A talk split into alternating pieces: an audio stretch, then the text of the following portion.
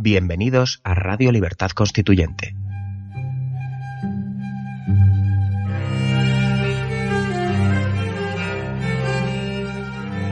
Están escuchando Radio Libertad Constituyente con don Antonio García Trevijano.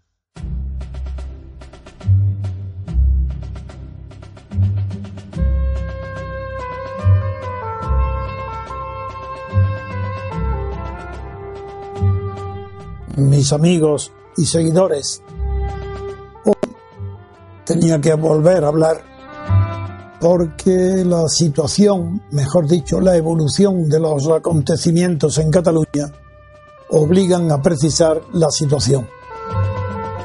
Sabéis que durante varios programas anteriores sostuve la tesis de que la parsimonia, por no decir no, la cardía, la pusilanimidad del gobierno de Rajoy en concreto, no deteniendo a tiempo los gravísimos delitos de sedición que se estaban produciendo a la vista de todos los españoles, había aumentado considerablemente el número de partidarios de la separación de Cataluña respecto del Estado español. Y además de aumentar ese número había debilitado la conciencia de que el poder es una relación. Eso lo he explicado muchas veces. No es una situación ni una posición estática. El poder es una relación entre dos personas, dos grupos, entre dos situaciones de poder que de un lado y otro crean y viven en una situación de tensión que varía según las circunstancias, dando más poder o retirando el poder a uno de los extremos de la relación. Si en España durante mucho tiempo, después de luego de las fechorías de Puyol, no se mete en la cárcel, no se juzga y se condena los gravísimos delitos de corrupción de los gobernantes catalanes, tampoco los igual, igual que los demás españoles que se, se han ido corrigiendo, aunque no todos.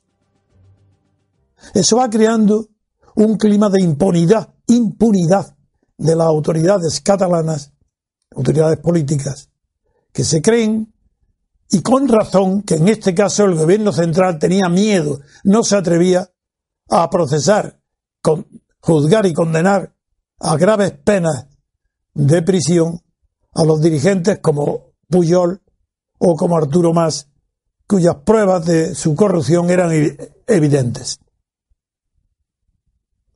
Esto modificó la relación de fuerza existente entre el Estado y la autonomía catalana, que también es Estado, es una parte.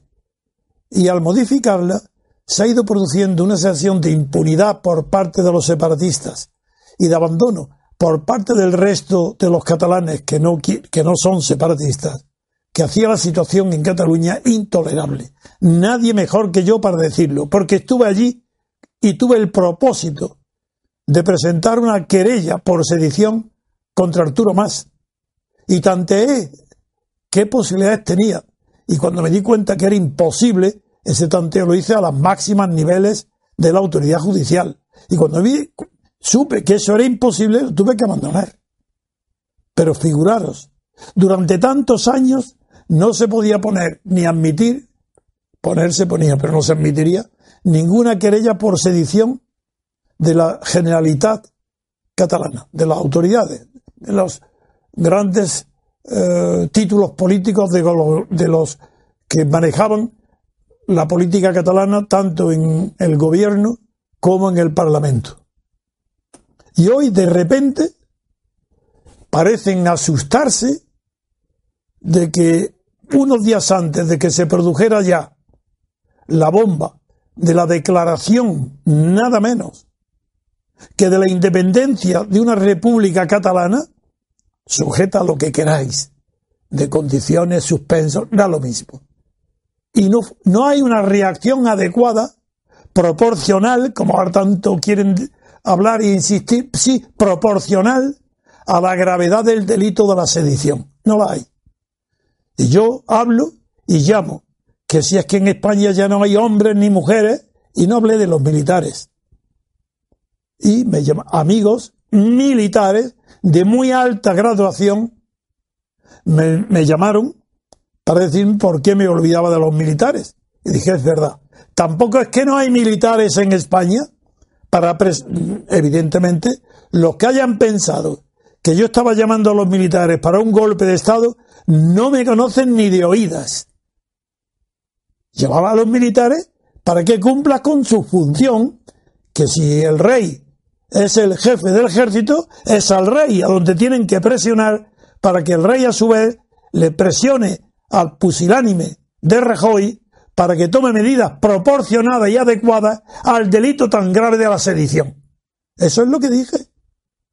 ¿O es que acaso creéis que una persona como yo que se opone a la constitución del 78 porque no es constitución? Me diréis, ¿cómo? Pues sí, no es constitución. Se llama constitución, pero no lo es.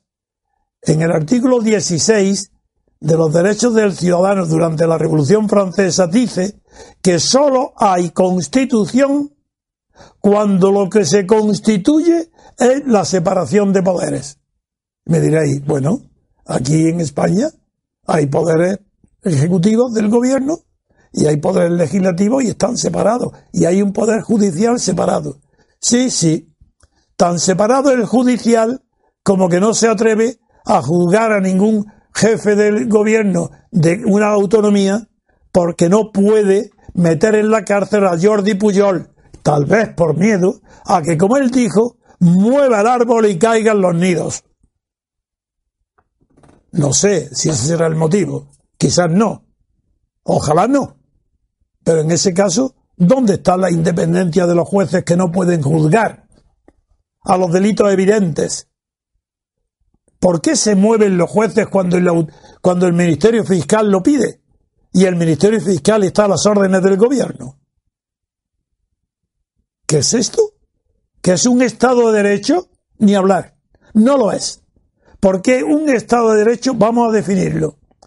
Sabéis que quien crea, bueno, he dicho varias veces, quien me conoce y me escucha lo sabe, que el creador de la expresión y el concepto de Estado de Derecho fue un gran jurista alemán de la segunda mitad del siglo XIX llamado Robert von Moll y caracterizaba al Estado de Derecho frente al Estado ferino. Ferino significa, viene de fiera, igual que la tos ferina. Pues el Estado ferino es un Estado de fiera, de fuerza. El Estado de Derecho es el Estado de civilización o civilizado. Pero aunque el concepto parte de John Adams, el segundo presidente de Estados Unidos, que cuando estaban haciendo la constitución, una mujer ciudadana le pregunta qué estaban haciendo y dijo, señora, una república de las leyes. Ese es el Estado de Derecho. Pero hoy se entiende por Estado de Derecho en los modernos tratadistas, no con esa vaguedad de las leyes, sino aquel o aquella forma de Estado donde los gobernantes cumplen las leyes que ellos hacen. Ah, amigo, esto es distinto, porque en España no hay Estado de Derecho. La prueba es el 155. Lo repito un millón de veces. El artículo 55 es una, la aplicación del artículo 55 es una brutalidad. No está concebido, pensado, redactado ni copiado de Alemania para ser aplicado en una situación excepcional como es la declaración nada menos que de Cataluña como una república independiente. Para eso no está pensado. Para eso estaba pensado el estado de sitio y los delitos en el Código Penal de sedición y rebelión. Esos delitos del Código Penal son de aplicación preferente. Y la prueba que el 155 no tiene nada que ver con la situación catalana no es el camino ideal ni adecuado, está en que no requiere ni ha sido desarrollado por ninguna ley orgánica, como si lo han sido los estados de alarma de excepción y sitio, porque y están en el artículo 116. En cambio, el 155 no requiere haber sido desarrollado como ley orgánica porque aunque se llama el camino de la coerción federal, se sabe lo que eso significa. Significa la coerción, la coacción, la presión de la autoridad central a una autoridad periférica autonómica para que cumpla las leyes generales, el bienestar general o la constitución en el caso de que la incumpla. Y lo presiona para que incumpla. ¿Cómo lo presiona? Exclusivamente dando instrucciones o bien a un delegado de gobierno en el caso de que lo hubiera dicho la ley y si no a la autoridad recalcitrante porque aunque hable en plural de autoridades autonómicas es imposible entender que esa frase plural quiere decir que ahora ante la declaración de sedición y de rebelión de Cataluña para formar una república independiente, sería imposible que las instrucciones de Rajoy se las diera a una asamblea de todas las demás comunidades autónomas. Como eso es imposible, pues ¿qué quiere decir? Que ese artículo es inaplicable. Ni es, ni es proporcionado a la situación, ni aunque lo fuera, que no lo puede ser, sería aplicable porque está incompleto, no está desarrollado. Es la coerción federal que en este caso se llamaría la coerción autonómica para que las demás, no sé, las demás, si tuviera, como no existe un organismo donde se todos para presionar a Cataluña, pues es un artículo inaplicable. Ahora bien, la situación es muy grave. ¿Por qué es tan grave la situación? ¿Por qué las medidas del 155 han sido tardías, inadecuadas y no bastarán? Voy a explicar otra vez, de una manera tal vez más detallada, en qué consiste la diferencia entre los estados de excepción y este artículo 155. En los estados de excepción y sitio de esos dos del arma no se refiere más que a calamidades naturales, los estados de excepción y sitio autorizan al gobierno que los declare, en el segundo caso en el sitio, con intervención de la autoridad militar, autoriza para perseguir y suspender durante el tiempo que dure las garantías fundamentales de las personas individuales. Quiere decir que si en Cataluña hay 30, 20, 40, 50 personas que han movido la sedición y la rebelión, esas personas tienen que pasar a juicio de la autoridad militar, a la jurisdicción militar, que es lo que yo pedía. De ninguna manera un golpe de Estado militar. ¿Estáis locos los que piensen eso? Eso es imposible. Yo no podía decirlo. Digo que quería la declaración del estado de sitio para juzgar los delitos de sedición y traición, no como ese señor mozo de escuadra, jefe, trapero, que comparece ante una juez civil y lo deja en libertad. No, ante la jurisdicción militar eso es imposible. Y es lo que yo pedía. Y el artículo 155 ha sido un error brutal de Rajoy, típico de los cobardes, de los pusilánimes, de los débiles, que aguantan años la debilidad y ahora han querido que invocar un artículo que está pensado solamente para dar instrucciones a otro y lo toma como si fuera una facultad propia para sustituir a la generalidad, cesarlo a todos, poner, designar él, no el pueblo ni, ni catalán ni el parlamento catalán, sino el Rajoy, designar a los titulares que van a administrar el gobierno de la generalidad y el Parlamento someterlo a una disciplina que para respirar tendrán que pedir permiso. Sí, para respirar. Eso no es de ninguna manera inteligente, porque la relación entre la autonomía catalana, o mejor dicho, la relación entre el separatismo catalán y el resto de los españoles es una relación bilateral que se manifiesta con crudeza dentro de Cataluña, donde está la relación la mayoría todavía está a favor de los que no quieren separarse, pero el separatismo catalán Está, hay una relación de poder donde el separatismo estaba crecido, amparado por la, el gobierno de la Generalitat y tenía prácticamente asustado, comido el sexo, la voluntad y la acción a los españoles que no quieren separarse en Cataluña. Eso era intolerable. Pero la solución no es el 155. Lo repito, la solución es el estado de sitio. Por eso, claro que sí, claro que mi argumento favorece hoy, ¿a quién va a favorecer hoy? A Puigdemont, porque le estoy diciendo a Puigdemont, si vas al, Senado, di mis palabras. El 155 ni está concebido ni pensado para lo que ha sido hecho. No, utiliza mis palabras. Defiendo a la, a la Generalitat a cambio de qué? Porque pido el estado de excepción. Pido que tú vayas a la cárcel junto con todos los demás y los ministros, pero unas cuantas personas. No todas. La multitud no tiene el delito. La multitud separatista no puede ser juzgada como delincuente. Vosotros sí. Entonces, por eso yo no pido un golpe de Estado. Pido una jurisdicción militar que os mande a prisión a todos. Pero el 155 no puede hacer lo que está haciendo. El, el 155 se ríe de la autonomía, del estatuto, de todo lo que habéis luchado durante 40 años los catalanes de buena fe para tener una administración decente. Claro, que, habéis, se ha corrompido la administración catalana mm, igual que el resto de España o más, más todavía, y necesitáis una corrección. A vuestros gobernantes tienen que ser corregidos. Pero eso venía por los delitos y viene por los delitos de sedición y de traición, con penas gravísimas. Esos tienen que aplicarse. ¿Quién los va a aplicar? Yo lo digo, la única que lo va a aplicar o puede aplicarlo es la jurisdicción militar. Por eso pedí el estado de sitio, para que los militares tuvieran que juzgar los delitos de sedición y de traición. Los demás no.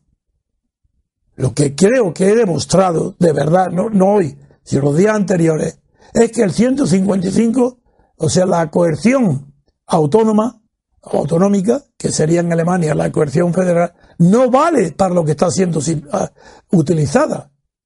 El 155 no permite nada de lo que le ha pedido Rajoy al Senado. Y me dirá, ¿y ahora qué? Hablaremos de eso. No hoy, porque no quiero extenderme mucho. Quiero pocas ideas y claridad de mente. Porque cuando no hay problemas, cuando la realidad está tranquila, es cuando hay que tener clara la cabeza para distinguir y saber cuándo hay que aplicar el código penal a los delincuentes, cuando está tranquilo. Pero en pleno calor del delito, no podemos tener gobernantes que tengan miedo de aplicar el código penal a la sedición y la tradición. Por eso pido jurisdicción militar. Porque es gravísimo el delito. Es más, ahora otro razonamiento aún más importante que todo lo que he dicho hasta ahora. No se trata de patriotismo ciego no se trata de un romanticismo, de amor exagerado a la patria. No. Es un, conozco perfectamente cuál es la democracia. Y yo he descubierto en mis larguísimos años de estudio e investigación nada menos que el concepto de libertad política colectiva que nunca ha sido empleado en la ciencia política. Nunca, por nadie, ni por los griegos. Pues el concepto de libertad política colectiva que es el fundamental que existe en Estados Unidos. Ellos lo descubrieron en una guerra civil, pero no, no son conscientes del teórico descubrimiento que hicieron, ni lo han explotado ni desarrollado. Yo me he inspirado en ese hecho de la conquista de la libertad por Estados Unidos frente a Inglaterra, para sobre ese hecho construir el concepto de libertad política colectiva y aplicarlo a la democracia. Pues bien, escuchar bien lo que digo, para que haya libertad política colectiva, ojo, colectiva, es absolutamente indispensable que haya unidad del sujeto constituyente, que en este caso son los españoles. Si no hay unidad territorial del sujeto constituyente, es imposible la libertad política colectiva. Es imposible una verdadera y auténtica democracia. Esa es mi pasión por defender la unidad de España, porque es la condición sine qua non para llegar algún día a la libertad política colectiva, es decir, a la democracia. Ese es el porqué de mi pasión, porqué mi entusiasmo cuando hablo de libertad política, mi rabia cuando veo que se atreven unos catalanes, empujados por la desidia del gobierno central y por el miedo, empujados, han llegado hasta el extremo de declarar la independencia de Cataluña respecto al frente de España. Y ahora sí, el cobarde reacciona como cobarde. La reacción de Rajoy ha sido la típica de los cobardes, exagerada. Ahora de golpe hace lo que durante años no ha hecho nunca. Lo hace todo de golpe. Y eso ahora, ¿a dónde conduce? Esto es la última parte de mi intervención.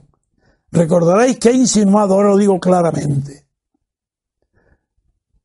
el rencor, el resentimiento que va a quedar en Cataluña por el atropello que el artículo 155 ha permitido hacer a Rajoy indebidamente, ilegalmente, para atropellar todas las instituciones de la autonomía, eso será, costará muchísimos años para que se olvide. Y quedará en la historia de Cataluña siempre el ejemplo y el nombre de Rajoy. Un nombre maldito para Cataluña. Incluso para los españoles que no quieren, catalanes como todos, que no quieren separarse, pero querían hacerlo castigando a los responsables, no castigando a todas las instituciones de un pueblo. Si han sido abusadas la autonomía por las autoridades, castíguese a ellas. Pero no ahora que aprovechando el camino tortuoso de Rajoy, camine por el 155 para anular todas las instituciones autonómicas de Cataluña. Eso es gravísimo. Y a cambio, ¿qué va a obtener el pueblo? Va a obtener tranquilidad. No va a ser superior el resentimiento si yo ni siquiera estoy hablando en los separatistas, si estoy eh, hablando y pensando en las personas que no quieren separarse pero ¿por qué tienen ahora que soportar lo contrario? Como un péndulo, ahora pasa la tortilla, se le da la vuelta y pasa a los españolistas. ¿Pero qué es eso? No, no podéis. Me dirijo a los españoles, a los catalanes que no quieren separarse. No aprovechéis ahora de los errores de Rajoy. Porque los responsables son unos pocos. Los dirigentes de la Generalitat, claro. Desde Jordi Pujol para acá y algunos no. Pero esos no podéis ahora crear un clima de represalia, de revancha o de venganza sobre la situación anterior, porque haya Rajoy invadido y entrado como un elefante en una cacharrería en la autonomía. No tiene ningún sentido. El artículo 155 no está pensado para lo que se está empleando. Y ojalá vaya el jefe de la Generalitat, no sé, creo que no irá, al Senado para decir que están equivocados, que ese no es el camino, que si querían otros caminos, que lo diga él, que apliquen el código penal, no se atreven. ¿Qué significa que un pueblo tenga un código penal y sus gobernantes no se atreven a aplicarlo? Ahí, ahí veis qué separación de poderes hay en España entre el poder judicial y el poder gubernativo o legislativo. Ninguna. No hay separación de poderes. Es mentira. Y la prueba es que en España es un Estado de partidos. Quien tiene el poder en España son los cuatro o cinco dirigentes de cada partido. Y esos partidos hacen listas de partidos. Esas listas se presentan en las elecciones legislativas y el Parlamento elegido de partidos es el que designa al gobierno de partidos y no hay separación ninguna entre el poder ejecutivo y el poder legislativo. Porque es el legislativo el que lo nombra. ¿Qué separación es esta? ¿De funciones? Eso es lo que decía Franco. Y era verdad. No. ¿Y el poder judicial? Nombrado por el legislativo, por el rey, por el gobierno, por parte. ¿Esto qué? ¿Pero qué historia es esta? Sí, la historia de la sucesión a una dictadura. mediante una oligarquía. Llegamos al tema. Aquí España es una oligarquía de partidos estatales. No hay democracia, no hay libertad política colectiva, no hay garantías de libertades individuales. Lo vais a ver. Lo vais a ver pronto en Cataluña, cómo van a entrar a saco los que sustituyan a la Generalitat. Se lo han merecido, no ese castigo, han merecido ser castigados. Pero los responsables, no el pueblo catalán. El pueblo catalán no tiene nada que ver con las fechorías de su gobierno. El gobierno catalán ha sido un gobierno de, fechorías, de malhechores. Sí, no hay que ahorrar las palabras claras y netas. La Generalitat de Cataluña y el Parlamento ha sido gobernado por malhechores, corruptos, arbitrarios, discriminadores, sembradores de odio hacia los que no son separatistas. Y esto no puede olvidarse. Durante mucho tiempo hay que pagar las consecuencias del error de Rajoy. Lo veréis. ¿Y qué es lo que yo quiero? Lo mejor para España y lo mejor para Cataluña. ¿Y eso dónde está lo mejor? Todavía no ha llegado. Está en la libertad política colectiva. Es decir, en la democracia. Es decir, en la separación de poderes. Es decir, en, en que haya mandato imperativo, que no haya mandato imperativo en los representantes. Que sean libres que no representen a los partidos, aunque sean propuestos por los partidos, pero que el diputado no obedezca a nadie más que a aquellos que le han votado en su distrito, que represente y defienda a su distrito, para que de esa manera el conjunto de diputados reunidos en una asamblea sea la Asamblea Nacional y representa a la nación. Y como la nación no tiene personalidad jurídica, pues que la nación sea la que inspire de alimento espiritual y moral al Estado. La separación de nación y Estado es la que marca todo el trayecto de la democracia, separando de un lado los representantes de la nación que forman el poder legislativo y de otro lado no los representantes de los votantes, no, los representantes del Estado no de la nación. El jefe, el presidente o el rey él representa al Estado. Es el poder ejecutivo el máximo, no representa a la nación. La nación solo está representada en cada distrito por sus respectivos diputados. Esto se ha destrozado en Cataluña. En España estaba, no había empezado todavía. No hay democracia. Hay una, repito, oligarquía de partidos. Y naturalmente hay corrupción porque es lo que tiene que haber en una oligarquía de partidos. Porque su estructura pide la corrupción. Se sostiene mediante la corrupción. Pero el poder judicial le basta, no tiene que tener poder. Eso es una atrocidad. Que un juez tenga poder, no. Un juez no tiene más que tener independencia. ¿De quién? Pues independiente, y tiene que ser independiente del Parlamento y del Gobierno, independiente incluso de su propia corporación. ¿Y cómo es posible eso? Pues muy sencillo. Si el presidente de lo que hoy se llama Consejo del Poder Judicial también es elegido por todo el mundo que interviene en el mundo en el, en el terreno judicial. Quiere decir, no solo jueces, fiscales, magistrados, oficiales letrados y oficiales del juzgado, sino por todos abogados, procuradores, todo el personal que interviene en las funciones judiciales. Y ese personal es el único que sabe quién puede ser el que presida el Consejo del Poder Judicial. Por eso esas elecciones tienen que ser democráticas, pero restringidas al cuerpo de los expertos, porque el derecho español a diferencia del inglés o el americano, es un derecho técnico, porque procede del derecho romano, como el francés, el italiano o el alemán, mientras que el inglés y el americano basado en el antecedente judicial, permite una mayor flexibilidad y elasticidad en la forma de designar a los jueces. Por eso los fiscales o sheriff se pueden designar por votación popular. Aquí no. Aquí solamente pueden votar los que conocen el derecho, los que intervienen en el derecho, los que saben quiénes son buenos y malos magistrados, los que pueden elegir a los mejores, que no son los que llevan 40 o 30 o 20 años ejerciendo de abogados y que los enchufan los partidos políticos nombrándolos a dedo magistrados. Eso sí que no. Eso es una deformación. Termino haciendo este resumen.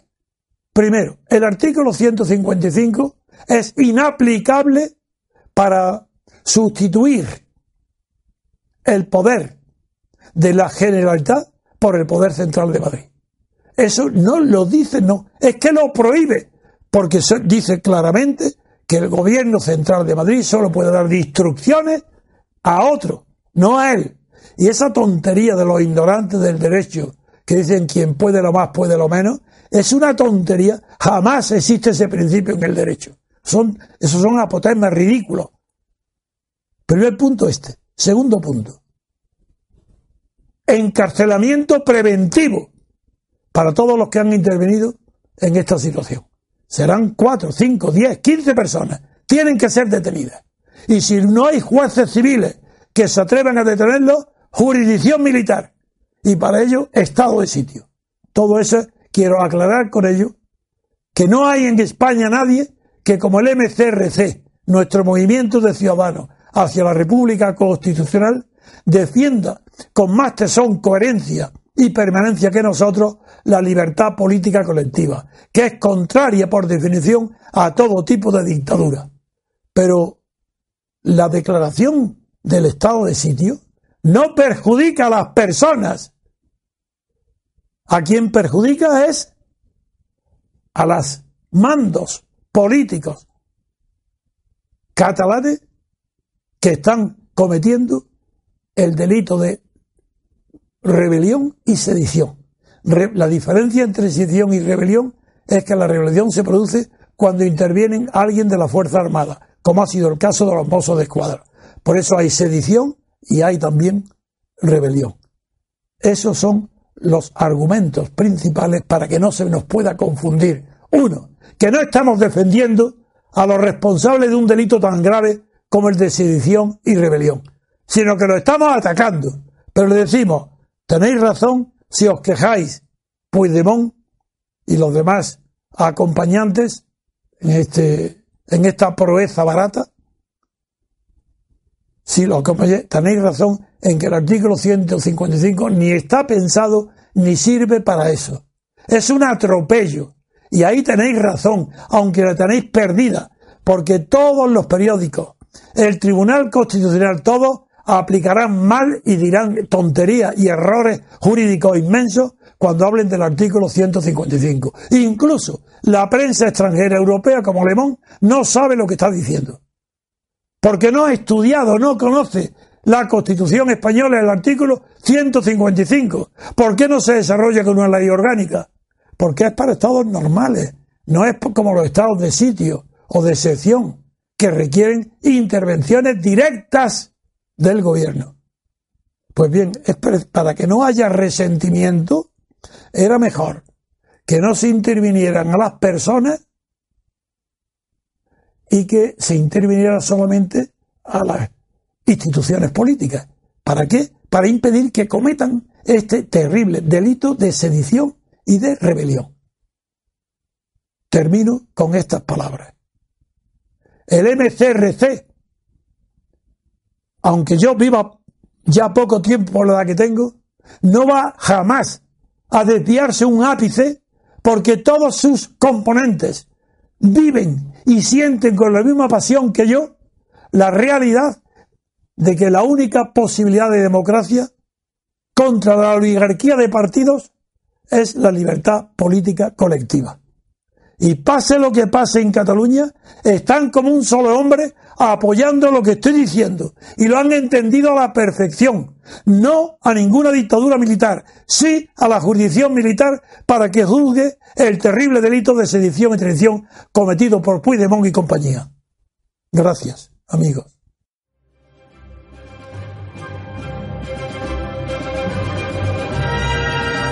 Gracias por haber escuchado Radio Libertad Constituyente.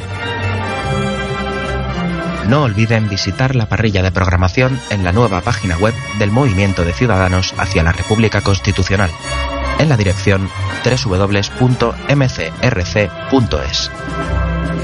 Radio Libertad Constituyente. La libertad viene en nuestra busca.